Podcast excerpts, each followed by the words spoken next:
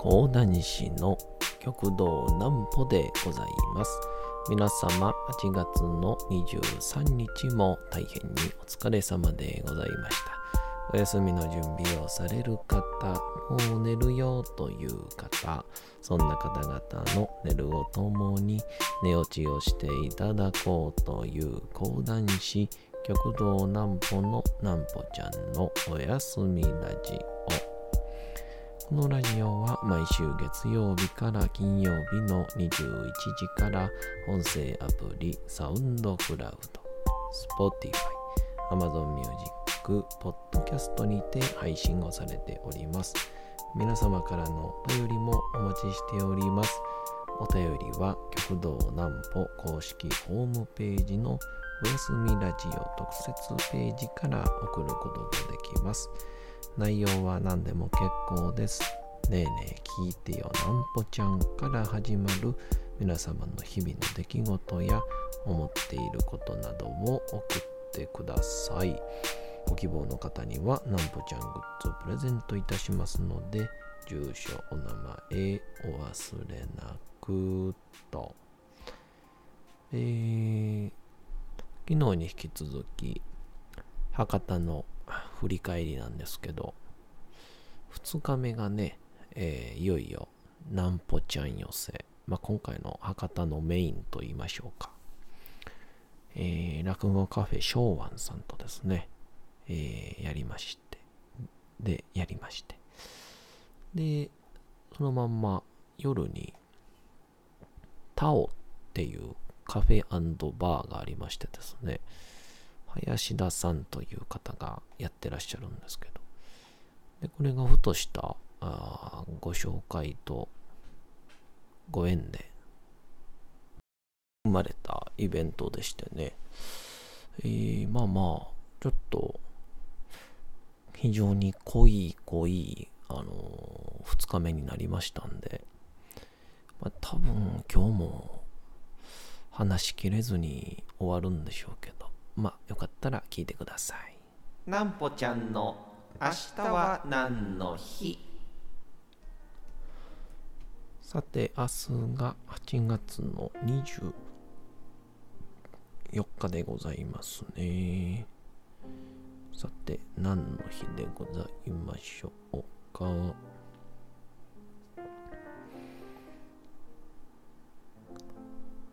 愛酒の日。酒ですね。えー酒をこよなく愛した歌人、和歌山牧水の誕生日にちなんで8月24日に制定をされた記念日です。白玉の歯に染み通る秋の夜の酒は静かに飲むべかりと呼んだ和歌山牧水は大の酒好きで知られており一日一升の酒を飲んでいたとされ死因も肝硬変だったそう。ちなみに和歌山牧水は1928年9月の17日に自宅で息を引き取っていますが夏の暑い盛りに死亡したにもかかわらず死後しばらく経っても死体から腐臭がしなかったそうで生きたままアルコール漬けになったのではと医師を驚かせたエピソードがあるほか全国各地に和歌山牧水のお酒にまつわる日や歌が残っておりますと。お酒をですねやっぱ何度飲んでも二日酔いになりそうやなっていう時に防げずね翌日後悔することが多々ありますけども。やっぱりあのいっぱい飲んだ後は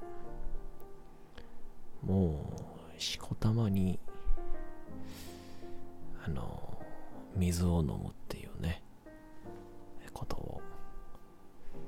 徹底してまいりたいなと思うわけでございまして。まあそんなこんなで、えー、まずはなんぽちゃん寄せがですね、えー、落語カフェ松安さんって言って、えー、呉服町の方に、博多呉服町の方にあるんですけど、一応ここで、まあ、前にも話したとは思うんですけど、佐賀県の仕事の帰りにふと立ち寄ったら勢いで決まっちゃったみたいな仕事やったんですけど。でこのナンプちゃん寄せはまあどこでもそうなんですけどまあ僕が、えー、見てほしいもしくはえーまあ、ぜひ話を聞いてみたいみたいな人をお呼びしてお話を伺う。で、ゲームを見せるという、そういう会なんですけど。で、博多には内浜落語会っていうですね、アマチュアの落語集団が、こう組織をしっかり作っていらっしゃって、で、その方々が落語会を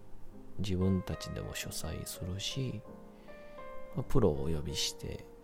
で自分たちがこう落研ご出身の方がお囃子もできるので下座も担当して楽器も担当してっていう風にこうプレイヤー兼工業主になっているというですね。いやー実に素晴らしい文化が育まれてるなっていう感じなんですけどでその中で偶然出会いました。粗骨屋感触さんに。今回出ていただきまして。まさかまさかの、えー、3日間でいろんな場所でお世話になるという、えー、本当にありがたい限りなんですけど。で、あのー、今回は、感触さんももちろんやったんですが、この昭安さんでですね、九州大学の、えー、落研と福岡大学の落語研究会が両方定例会を行っているらしくて、なので、このメンバーにも、せっかくやし、出てもらおっかっていうことで、えー、そのメンバーを前座にお呼びしまして、なので、まあ、これをね、きっかけに、講談やってくれる人とか出たらいいなと思うんですけど、今回は、この九州大学は、みんなね、関数字の6に、末に、なんとか亭の亭で、六小亭って言うんですけど、のエモン君っていう3年生の子に来てもらいまして、いやー、素晴らしかったっすね。あのー、なんか、大学生やからこそ、本当に真面目に、本寸法通りにネタもやってるんですけど、それにちょこっとやっぱり、こんなくすぐりも入れてみたいんだよなっていうので自由さの創意工夫があって本当にみんなを引き込んでましたね。で感触さんが青菜というネタを、まあ夏のネタですから、やってくれまして。で、僕が、えー、鍋島騒動の前をやってという流れやったんですけど、えー、結構ね、ご予約が、まあ大変な感じやなと思ってて、まあ7か8やから、まあ、当日飛び込みで、まあ10ぐらい行ったら安牌かなと思ってたんですけど、まさかのまさかの18名ということでね、えー、こんなありがたいことはないということで、楽しい楽しい会になりました。また次が10月の、えー、21日か。次は夜の19時からですんでね、えー、ぜひともお越しいただければ幸いです。で、夜にですね、言いましたタオさんというカフェバーに行きまして、で、ここは、あの、前、ちょっと前にご縁があったという、新明さんっていうですね、なんか、すげえ、うん、なんて説明したいかわかんないですけど、東大卒で、なんかすごいいろんな企業を渡り歩いて、今、無職で本書いてる、この前子供生まれた人っていうなんとも言えないボリューミーなプロフィールの人なんですけど、この人が、僕が博多で何かするならっていうので、ご紹介をしてくださったのが、林田さんで、その方が、まあ、博多でローカルの番組に出たりとか、えー、大学とかで教授をしたりであったりとか、こう多岐にわたるご活躍をされてる方で、で、バーを経営してるので、そこがなんかこう、みんなのこうネットワークの場所になっているらしくて、じゃあそこでもう僕が講談聞きたいだけだから、どうせならやってよって言って。そしたらまさかまさか、お客様がめちゃくちゃ来てくれましたね。25人ぐらい来たんじゃないか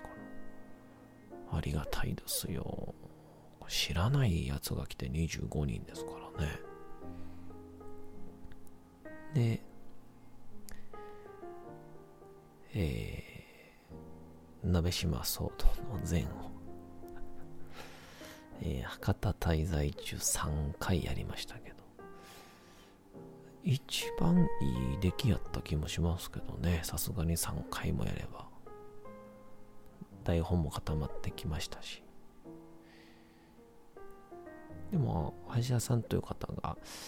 非常に芸能であったり、また、こう、芸能に携わるビジネスであったりも、すごく博識な方で、結構ね、すごくいいアドバイスをいただけて、なんかやっぱり、こう、理解してもらうとともに、また興味を持ってもらうっていう、その段階にある講談のいろんなヒントがいただけた感じがいたしました。まあこのタオさんってもしかしたらまたあ年明けとかにやらせていただくかもしれませんので、えー、ぜひその時には来ていただけたらなと思っております。そんなこんなで、まあ、楽しい楽しい博多旅行でした。仕事ちゃうんかい。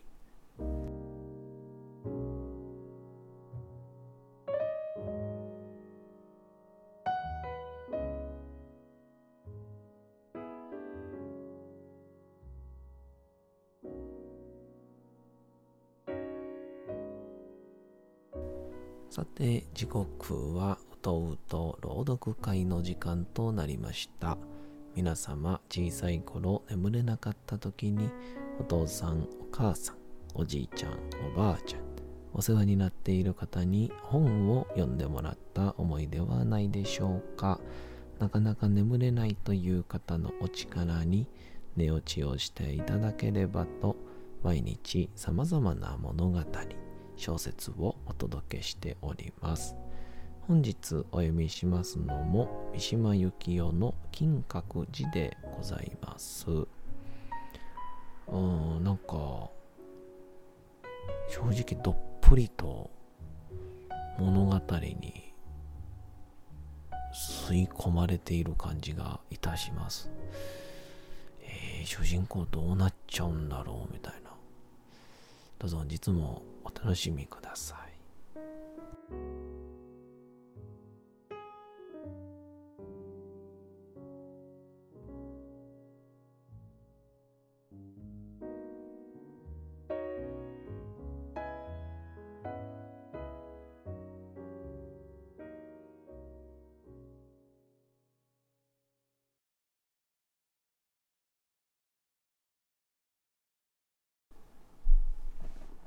金閣寺。三島由紀夫。私たちは呆然とこれを見送っている。総門を出て二人の姿がすっかり消え去るまでは見送っている身には随分長い。その時私のうちには異様な衝動が生まれていた。大事な言葉がほとばしろうとして、喫音に妨げられると時と同様、この衝動は私の喉元で燃えていた。私は解き放たれたかった。母がかつて暗示をした住職の後を襲う望みはおろか、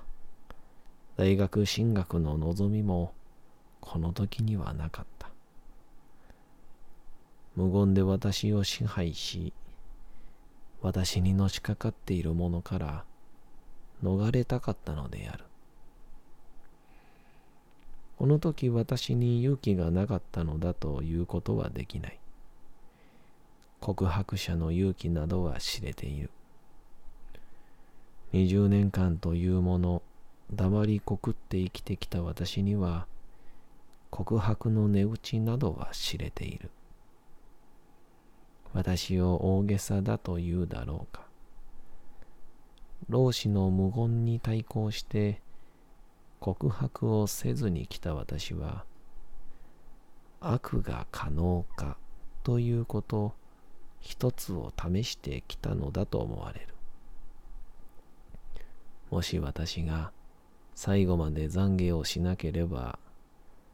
ほんの小さな悪でも、悪はすでに可能になったのだ。しかるに、老子の白い裾と白い旅が、木立の影に角みをしながら、行湾の中を遠ざかるのに見るにつけ、私の喉元で燃える力は、ほとんど静止がたい力になった。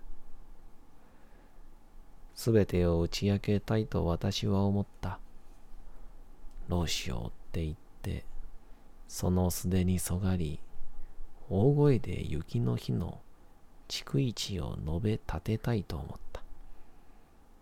老子に対する尊敬が、そんなことを思いつかせたのでは決してない。老子の力は、私にとっては一種の強力な物理的な力に似ていた。しかしもし打ち明ければ、私の人生の最初の小さな悪も、瓦解するのだという思いは私を引き止め、何者かが私の背をしっかりと引いていた。老子の姿は、総門をくぐり、明けやらぬ空の下に消え去った。皆は不意に解き放たれて、ざわざわと玄関の中へ駆け入った。ぼんやりしている私の肩を鶴川が叩いた。私の肩は目覚めた。この痩せたみすぼらしい肩は、誇りを取り戻した。さて、本日もお送りしてきました、なんぽちゃんのおやすみラジオ。というわけでございまして、8月の23日も大変にお疲れ様でございました。